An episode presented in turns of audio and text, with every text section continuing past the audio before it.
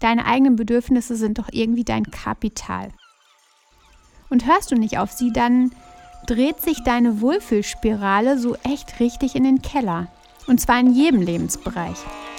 Deine Gesundheit lässt dich zuerst im Stich, deine Hochzeitsplanung macht keinen Spaß mehr und alles geht irgendwie schief.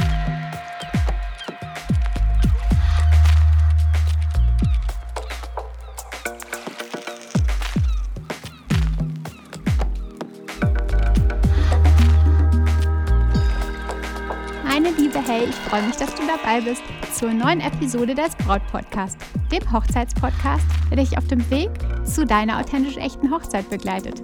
Denn deine Hochzeit gehört dir.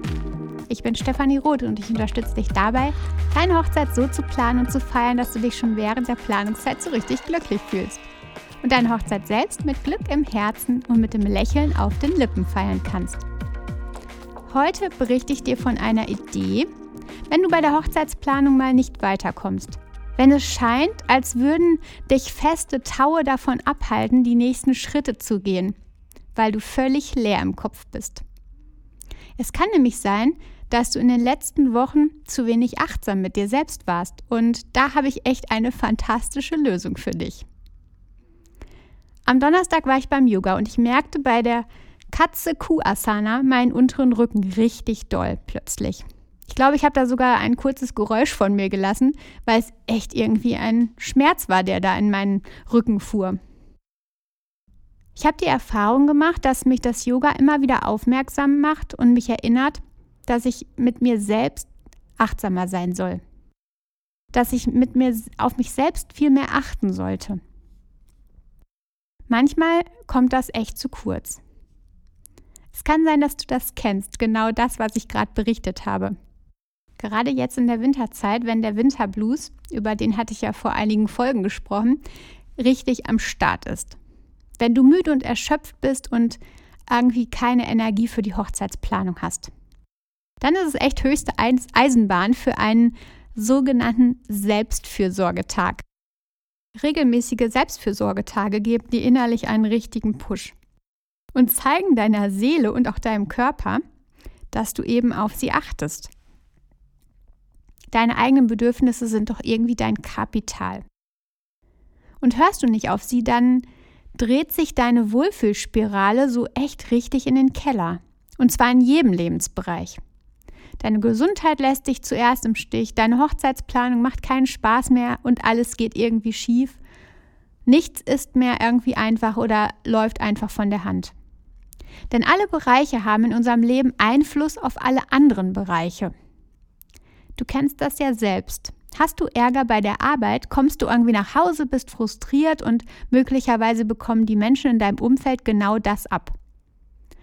Plötzlich kündigt sich auch noch ein heftiger Schnupfen bei dir an, also deine Gesundheit ist auch in Mitleidenschaft gezogen und dein Chef ist dann verärgert, weil du keine hundertprozentige Leistung abliefern kannst. Die Spirale beginnt sich zu drehen und zwar nach unten.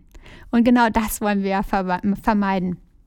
Oder du hast Ärger mit deiner Mama, Streit mit deiner Mama und dann auf den Termin bei der Brautkleidprobe hast du keine Lust mehr, hast keine Freude mehr dran, du bist traurig und kannst dich auch dann nicht auf das Date mit deinem Liebsten einlassen. Also auch da die Spirale dreht sich abwärts und irgendwie greift jede Emotion, jede Stimmung von einem Lebensbereich auf alle anderen des Lebens über. So auch, wenn du dir nicht hin und wieder ein bisschen Selbstfürsorge gönnst. Wir kümmern uns ja echt einfach häufiger um alles andere als um uns selbst. Irgendwie habe ich da mal einen spannenden Vergleich gesehen oder gehört. Ich weiß nicht, irgendwo habe ich es gelesen. Mm, selbst essen oder trinken wir Dinge, die uns nicht gut tun. Aber hättest du ein Rennpferd, Würdest du diesem Rennpferd dann schlechtes Futter geben oder eine Cola zum Trinken? Wahrscheinlich eher nicht. Warum trinkst du es dann selbst oder warum achtest du selbst dann nicht auf dich? Bei dem Tier, bei dem Rennpferd tätest du es, aber bei dir selbst, dabei bist du doch selbst dein größtes Kapital. Wie kann also so ein Selbstfürsorgetag aussehen? Blocke dir am besten zuallererst einen Tag komplett für dich. Da gibt es dann keine anderen Termine, da kommt dann nichts rein. komme, was wolle, dieser Tag ist geblockt. Und informiere deinen Liebsten auf jeden Fall über diesen Tag, damit er auch Bescheid weiß, dass dieser Tag völlig geblockt ist, dass da keine anderen Treffen stattfinden und ähm, keine anderen Ablenkungen.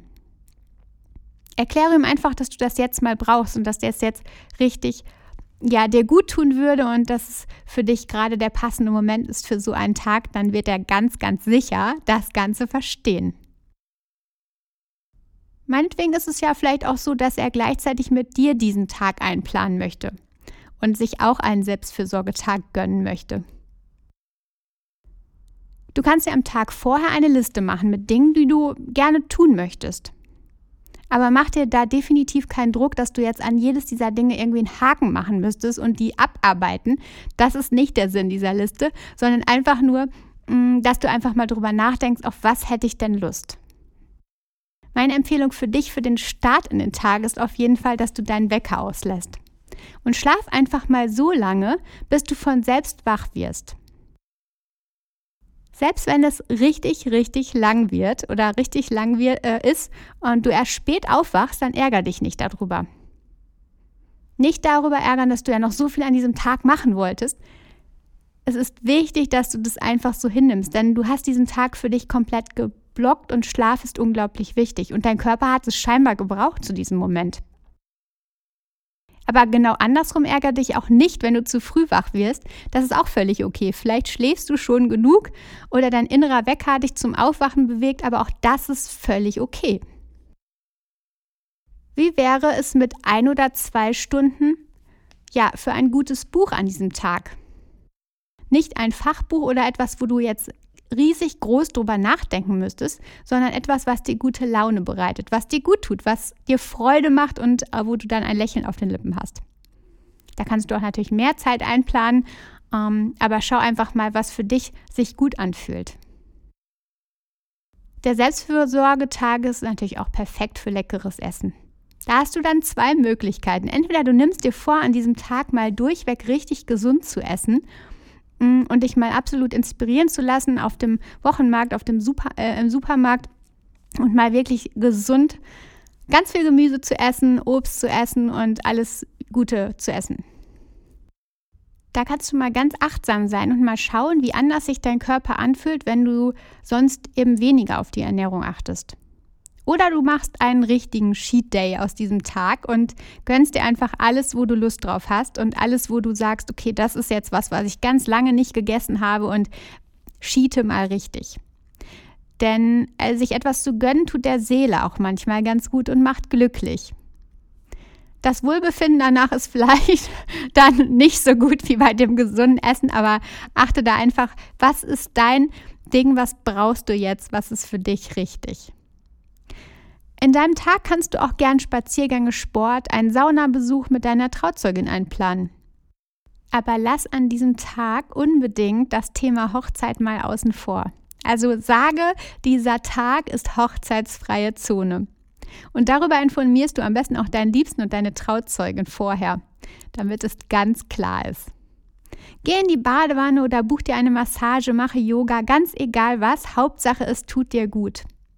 Und ein richtig guter Nebeneffekt dieses Tages ist, nämlich weil du dich mal eben nicht mit der Hochzeitsplanung beschäftigst, weil du das außen vor lässt, bewusst und weil du runterkommst und einfach mal die Dinge tust, die dir richtig gut tun, dann kann es nämlich sein, dass dir richtig tolle und besondere Ideen für deine Hochzeit kommen. Weil du einfach deinen Geist mal frei lässt, weil du einfach alles mal laufen lässt. Und so ein Tag ist richtig super, wenn die Planung gerade mal stockt. Wenn du einfach nicht weiter weißt und nicht die nächsten Schritte weißt oder einfach blockiert bist. Unser Geist öffnet sich und du hast wieder einen richtig guten Impuls, wenn du dir Ruhe gönnst. Darum verplane am besten nicht den ganzen Tag in Gesellschaft, sondern nimm dir an diesem, Tag, an diesem Tag auch unbedingt Zeiten mit dir komplett allein dann ist die Wahrscheinlichkeit nämlich noch größer, dass dir die besonderen Impulse und Ideen in den Kopf strömen. Du kennst das, unter der Dusche kommen dir die besten Ideen. Versuch doch auch mal an diesem Selbstfürsorgetag bewusst in deinen, ähm, ja, also versuch diese Tage bewusst in deinen Kalender einzuplanen. Also wenn du dich jetzt hinsetzt und einfach mal sagst, dieser Tag ist geblockt und du blockst in sechs oder acht Wochen wieder so einen Tag. Dann kannst du sogar die Vorfreude darauf richtig genießen und hast etwas, ähm, auf das du blicken kannst und worauf du dich richtig freuen kannst. Dann hast du sicherlich auch schon auf deiner Liste Dinge, die hm, am ersten Tag noch nicht erledigt wurden, in Anführungsstrichen, die kannst du dann auf den nächsten ähm, Tag schieben und kannst dann diese Dinge umsetzen und dich damit wohlfühlen. Klingt doch so, als solltest du jetzt direkt äh, deinen Kalender zücken und den ersten Tag für dich einplanen, oder? Und ich glaube, ich mache das jetzt auch. Und dann feiern wir auf jeden Fall beide zusammen unseren Selbstfürsorgetag. Danke dir von Herzen, dass du zugehört hast heute bei dieser Folge. Wenn du Fragen hast, dann schreib mir einfach bei Instagram. Den Link zu meinem Profil dort findest du hier in den Show Notes. Und jetzt hab eine tolle Woche, einen ganz, ganz tollen Tag und vertrau dir. Deine Stefanie.